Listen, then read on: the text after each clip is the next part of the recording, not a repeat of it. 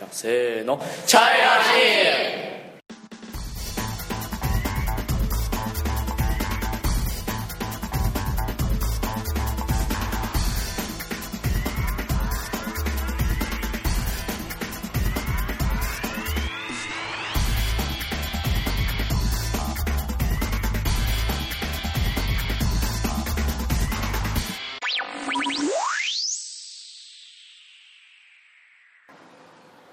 こんにちは中村ですこんにちは、しおです。ともです。こうです。よろしくお願いしますよろしくお願いします。はい久しぶりだね翔くん 久しぶりじゃあ今日は何を紹介しますか？今日私たちは影絵芝居を紹介しましたいです。はいどうぞ影芝居は影芝居はすみません。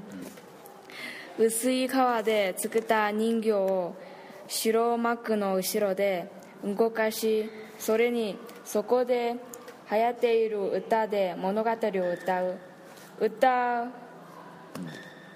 歌は場所によって全然違いますあ灯火をあ当てて幕に投影します。あ中国語で言っていいよ。影視とも言います。地方によって。でも中国語で。驴皮影牛皮影とも言います。どういう意味？日本語で。驴皮影はロバの皮の影？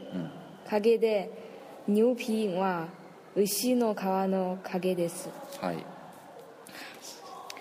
戦国時代に始まり漢にはや漢に流行り宋と元の時にヨーロッパと西アジアに伝播した伝播したものです、はい。はい。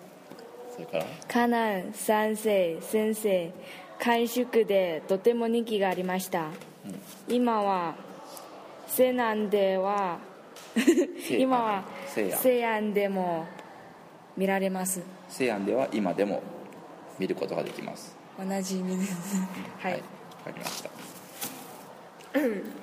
あ影あ影芝居はあ最あ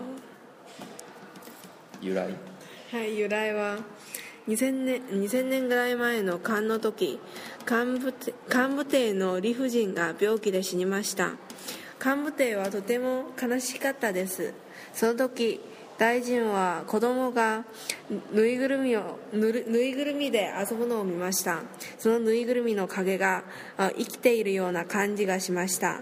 それで大臣は大臣はあ布で理不尽を作って幹部幹部邸の前で影を幕に映してみ見せました。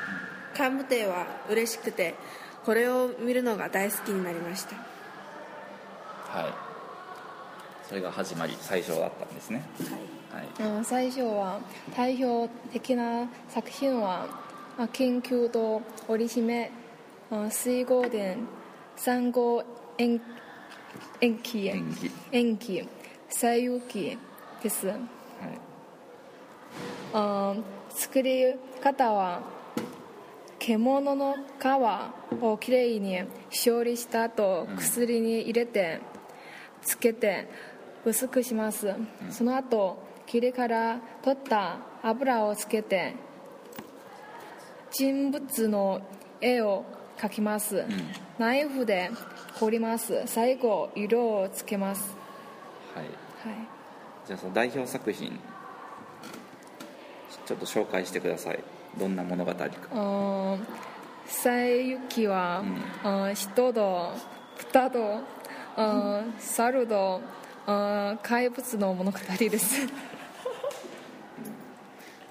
人と猿と怪物。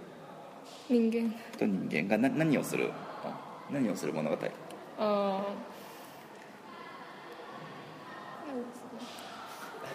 怪物でしょ。怪何をするの？何をそこみんなで何をする？物語だねみんなで。うん。怪物をし倒し。怪物を倒し。ああはいはいはい。か。怪物を倒し。倒しに行く物語、うん。あいえ。最後はうん。最後はうん。うん最後は。幸せに。最後は。暮らしをあそうすごいすごい説明ですね。はい。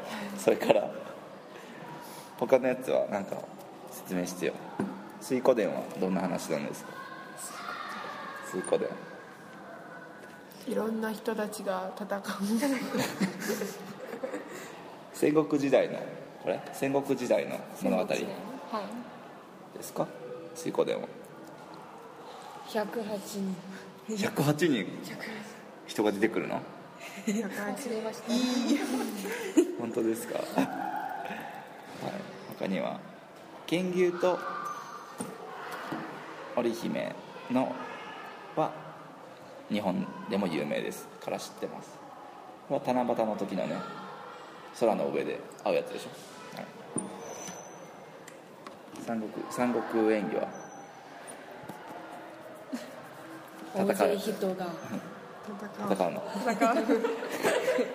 はい。とてもよくわかりました。はい。じゃあ以上で。みんな見たことはないのないのね。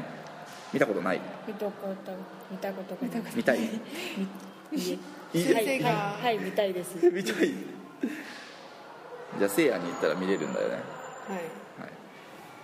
ちょっと見てみたいい。いつかは行ってみたいです。今は今今もね今の言葉でやるんだよね今はもちろん。それは見たことがあります。ないから。わからない。でも昔の言葉でやってたらわかんないよね。昔のでする今の言葉でするんでしょはい。うはいじゃあ OK ですか？翔くん。以上で、はい、